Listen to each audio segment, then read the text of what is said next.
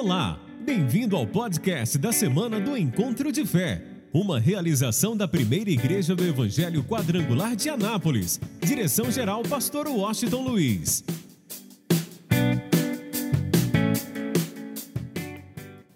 Luz nas trevas. Este é o tema do nosso da nossa mensagem de hoje, luz nas trevas. É interessante que o próprio Jesus disse que quem me segue não andará em trevas. Então, olha o que diz o Salmo de número 112: Louvai ao Senhor, bem-aventurado o homem que teme ao Senhor, que em seus mandamentos tem grande prazer, a sua descendência será poderosa na terra, a geração dos justos será abençoada, fazenda e riquezas haverá na sua casa, e a sua justiça permanece para sempre. Aos justos, o que, gente? Nasce luz nas trevas. Ele é piedoso, misericordioso e justo. Bem irá o homem que se compadece e empresta. Disporá suas coisas com juízo. Na verdade, nunca será abalado. O justo ficará em memória eterna. Não temerá maus rumores. O seu coração está firme confiando no Senhor. O seu coração bem firmado não temerá até que ele veja cumprido o seu desejo sobre os seus inimigos. É liberal, dá aos necessitados, a sua justiça permanece para sempre, e a sua força se exaltará em glória.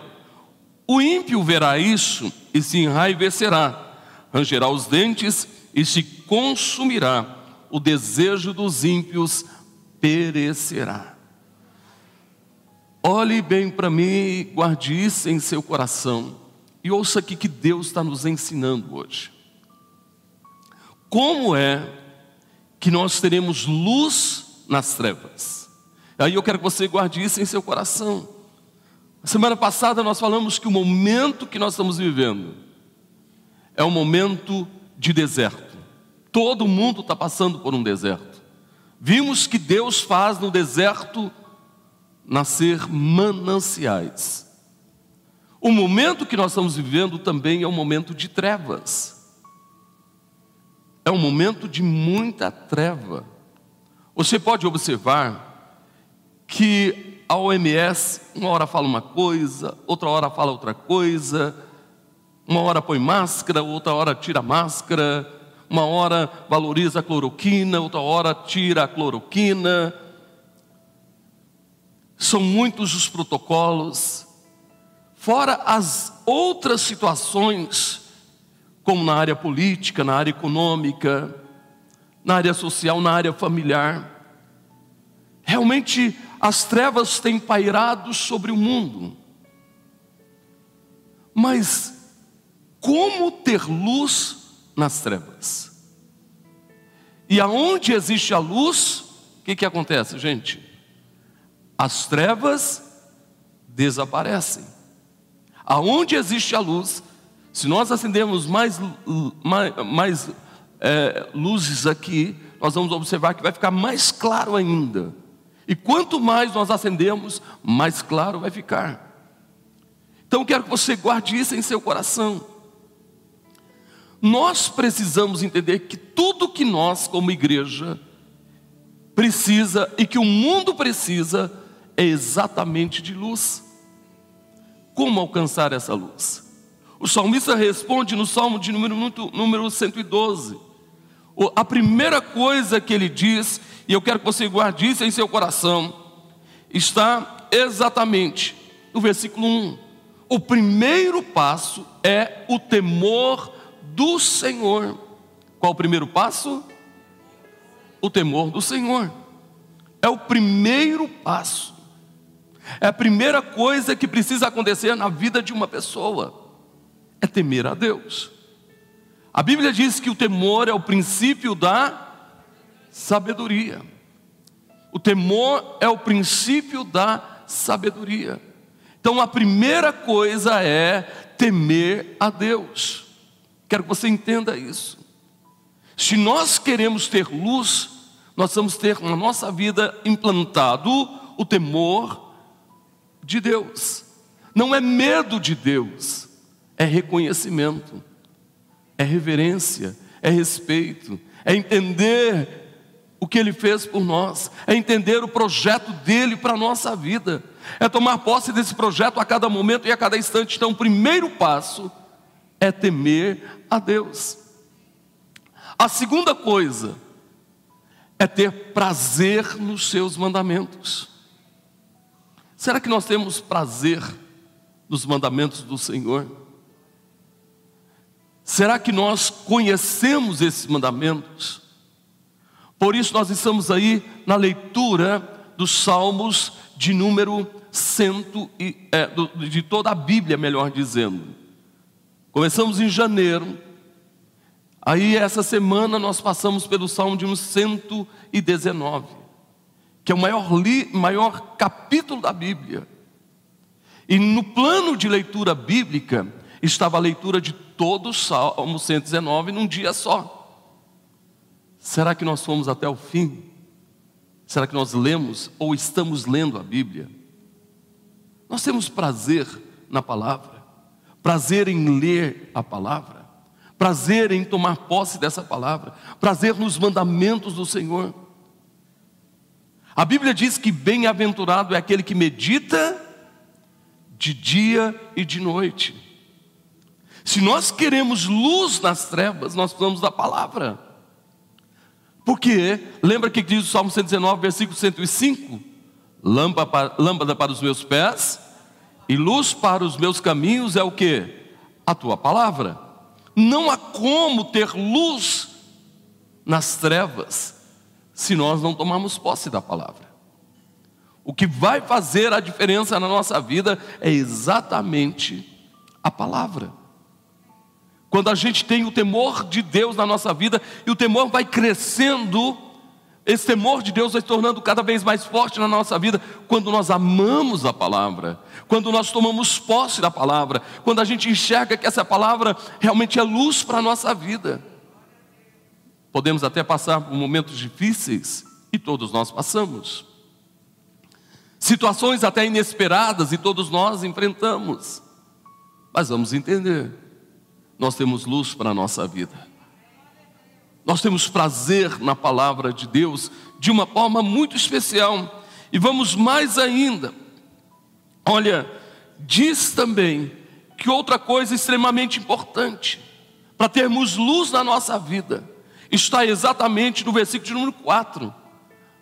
É necessário que venhamos agir com misericórdia. Entenda bem isso, é necessário que a gente viva manifestando sempre, a cada dia, a misericórdia.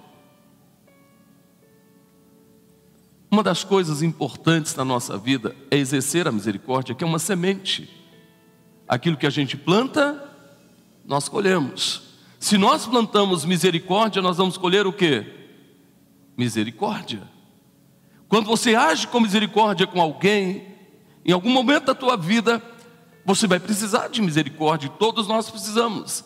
E a Bíblia diz em Jeremias que a misericórdia de Deus é a causa de não sermos consumidos.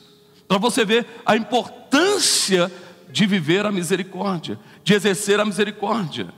Outra coisa importante, essa pessoa também age com piedade. E outra coisa que diz ainda o texto, ela é justa. Significa o quê? Que todos nós precisamos da justiça de Deus. A cada momento, a cada instante. Outro ponto importante está no versículo de número 5. Diz que essa pessoa age com compaixão. Uma das coisas fundamentais na nossa vida é exatamente a compaixão. O combustível que movia Jesus era a compaixão.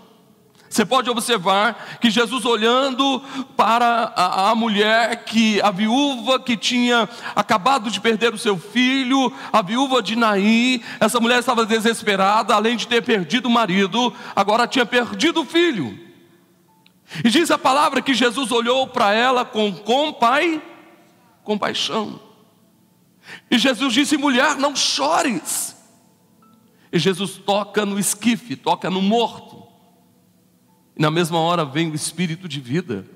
A compaixão nos leva a agir. Por exemplo, se nós agimos com compaixão, uma das coisas que nós nos preocupamos é no dia da ceia trazer o alimento. É a compaixão. Porque existem famílias que estão precisando. E mesmo que a gente tenha pouco, a gente precisa entender a questão do repartir. Então, uma das coisas que a gente não pode esquecer, e talvez até não avise na igreja, que no domingo que vem é a ceia do Senhor e você deve trazer os alimentos. Talvez nem avise, mas já está no seu coração, porque há compaixão. Aí você se preocupa em ir lá na sua dispensa, pegar o alimento, vir para a igreja, trazer o alimento, colocar no altar. Ou aqueles que podem dar uma cesta básica, não vai dar 5 quilos de arroz, vai dar, ou um quilo de feijão, sei lá o quê. Essa pessoa vai trazer uma cesta básica. Cada um dentro das suas posses. Isso é agir com compaixão. Compaixão por aqueles que estão perdidos, por aqueles que ainda não tiveram um encontro com Jesus. Nós precisamos repartir Jesus. Quem tem Jesus aqui, levanta a sua mão. Jesus é tudo na nossa vida, sim ou não, gente? Nós precisamos repartir esse Jesus para outras pessoas. A cada momento eu preciso, por exemplo, amanhã nós temos o culto nacional, nós temos as transmissões ainda hoje, às 10 da manhã, às 6 da tarde, 8 da noite, mais três cultos. Temos a transmissão amanhã, 9 da manhã, 3 da tarde, o culto nacional amanhã, 8 da noite. A gente vai repartir Jesus. E eu quero que você entenda o que faz a diferença na nossa vida. Entenda bem isso, o que faz a diferença na nossa vida é repartirmos esse Jesus. Repartimos o que nós temos. Eu me lembro de uma das lives que eu ministrei. E falamos isso também na terça-feira. Eu quero que você entenda.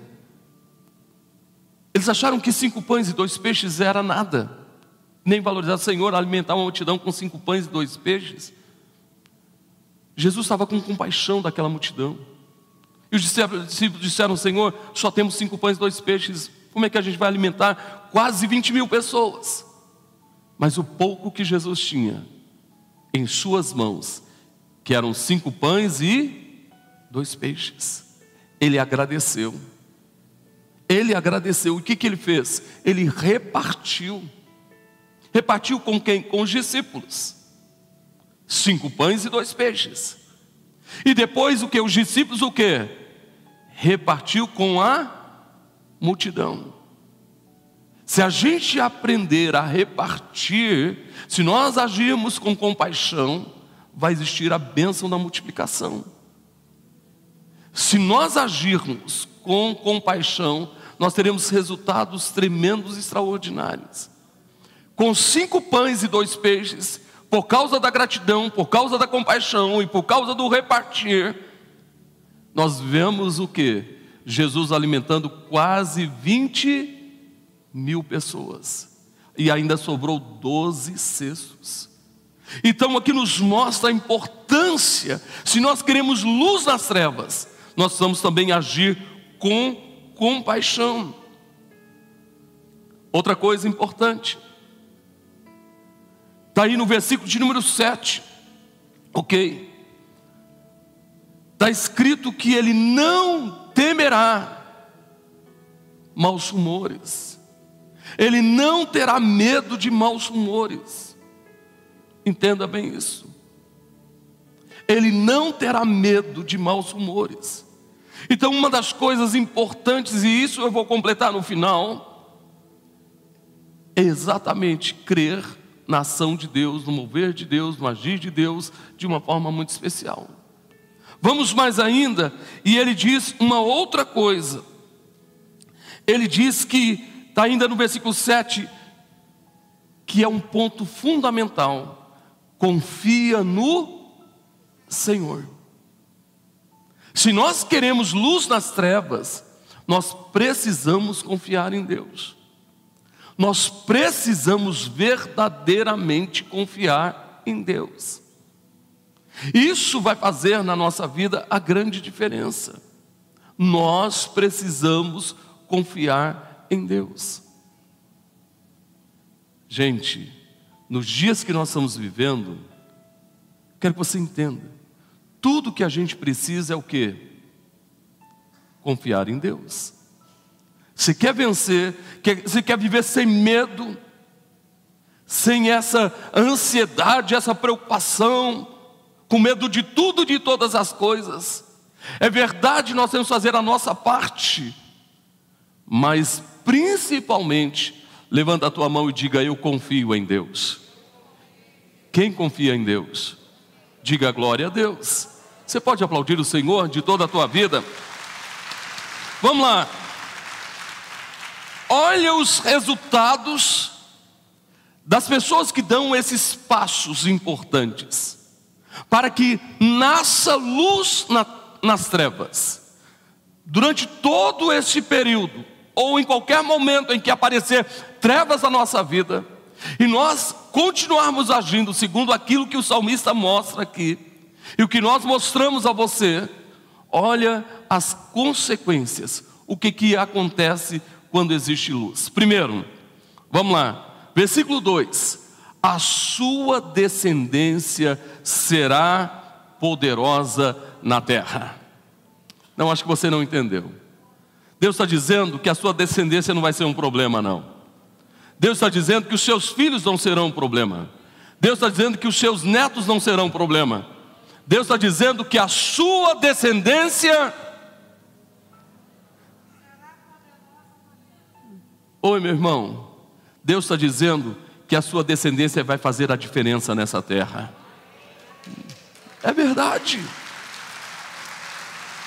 Olha só como vale a pena servir a Deus. Como vale a pena ter o temor de Deus e meditar nos seus mandamentos. Como vale a pena ser misericordioso.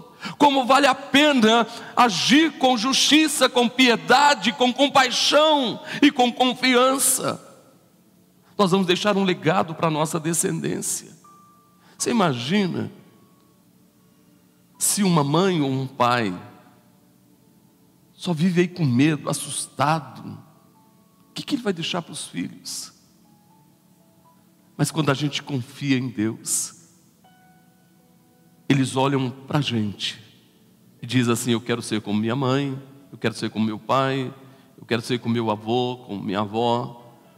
Porque, gente, há uma diferença entre aqueles que servem a Deus e aqueles que não servem.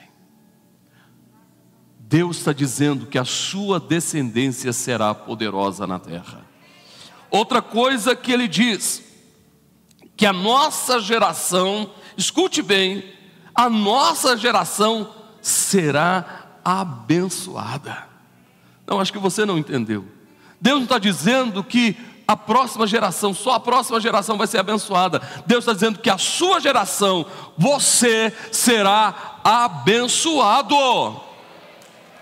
É verdade. Ele está dizendo que nós seremos abençoados. Ele está dizendo o que ele diz em Deuteronômio 28, que a bênção irá nos acompanhar, nos acompanhar. Só os abençoados aqui levanta a sua mão. Quem é abençoado pode o que, gente? abençoar. E quanto mais você abençoa, mais você será o que? Abençoado. Vamos mais ainda, olha só que coisa fantástica. Diz que bem irá. Está aí o versículo 5. Bem irá. O Salmo 128 diz: Bem-aventurado o homem que teme ao Senhor e anda nos seus caminhos, do trabalho de suas mãos comerás feliz serás e tudo te irá bem. Deus está dizendo para você que tudo irá bem na tua vida. Você pode até enfrentar lutas ou adversidade, todos nós enfrentamos, Ele nunca nos enganou.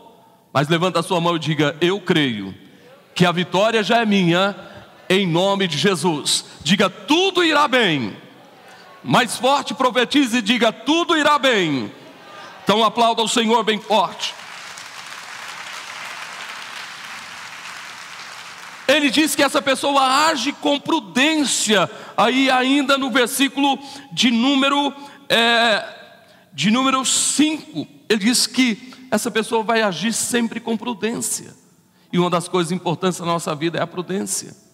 Vamos mais ainda no versículo 6, diz que nunca será o que? Abalado. Deus é lindo, não é, gente? A gente pode até no primeiro momento, uma notícia, a gente ficar meio abalado, mas nós temos o Espírito Santo na nossa vida. Quem tem o Espírito Santo? Ele nos consola, Ele nos fortalece, Ele nos ajuda. O Espírito Santo está conosco e então Ele nos dá força para a gente levantar e seguir e ir em frente. E ele diz uma outra coisa: diz que o justo ficará em memória eterna. Meu irmão, alguém vai falar de você e vai falar coisas boas a teu respeito. De alguém que ama a Deus, que serve a Deus, tem compromisso com Deus. A sua memória ficará na vida da sua descendência, na vida de pessoas que você gerou para Jesus, que você ganhou para Jesus. Por exemplo, hoje mesmo estava vindo para a igreja e ouvindo uma mensagem de Billy Graham,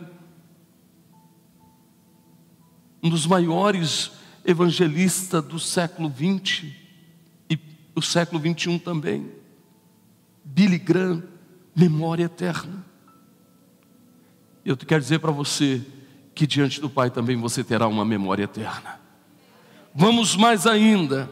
Ele diz assim: olha, o versículo 8 ele diz que verdadeiramente, ouça bem e guarde isso em seu coração. Versículo de número 7. Não temerá mais rumores, seu coração está firme confiando no Senhor. E diz que ele verá a derrota dos seus inimigos. Está aí no versículo de número, de número 8. Ele verá a derrota dos seus inimigos. Porque o inimigo está tentando nos acabar com a gente. A Bíblia diz que o inimigo anda ao nosso derredor rugindo como buscando a quem possa tragar. Mas ele já está derrotado em nome de Jesus. Fica de pé, os diáconos se preparem, por favor, e eu vou encerrar com isso. Olha só que bênção. Olha só que coisa linda, presta atenção, versículo 3: Fazenda e riqueza haverá na sua casa. Escuta, o que, que o salmista está dizendo? O Senhor é o meu pastor. Ele está dizendo que não faltará nada. Vou repetir ele diz que fazenda e riqueza haverá na sua casa. E eu não quero que você leve só para as coisas materiais, não.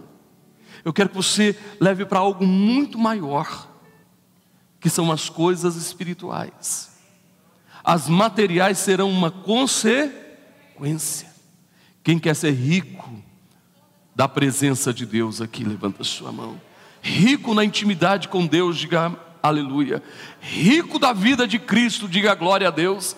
Rico do mover do Espírito Santo, diga glória a Deus. Ele diz que nós seremos ricos. Então eu quero que você abra o teu coração, creia nisso. Deus quer trazer a você bens. Deus quer trazer a você os dons espirituais. Deus quer liberar sobre a tua vida dons espirituais. Deus quer despertar na tua vida os dons pessoais. Deus quer trazer a você uma riqueza sobrenatural.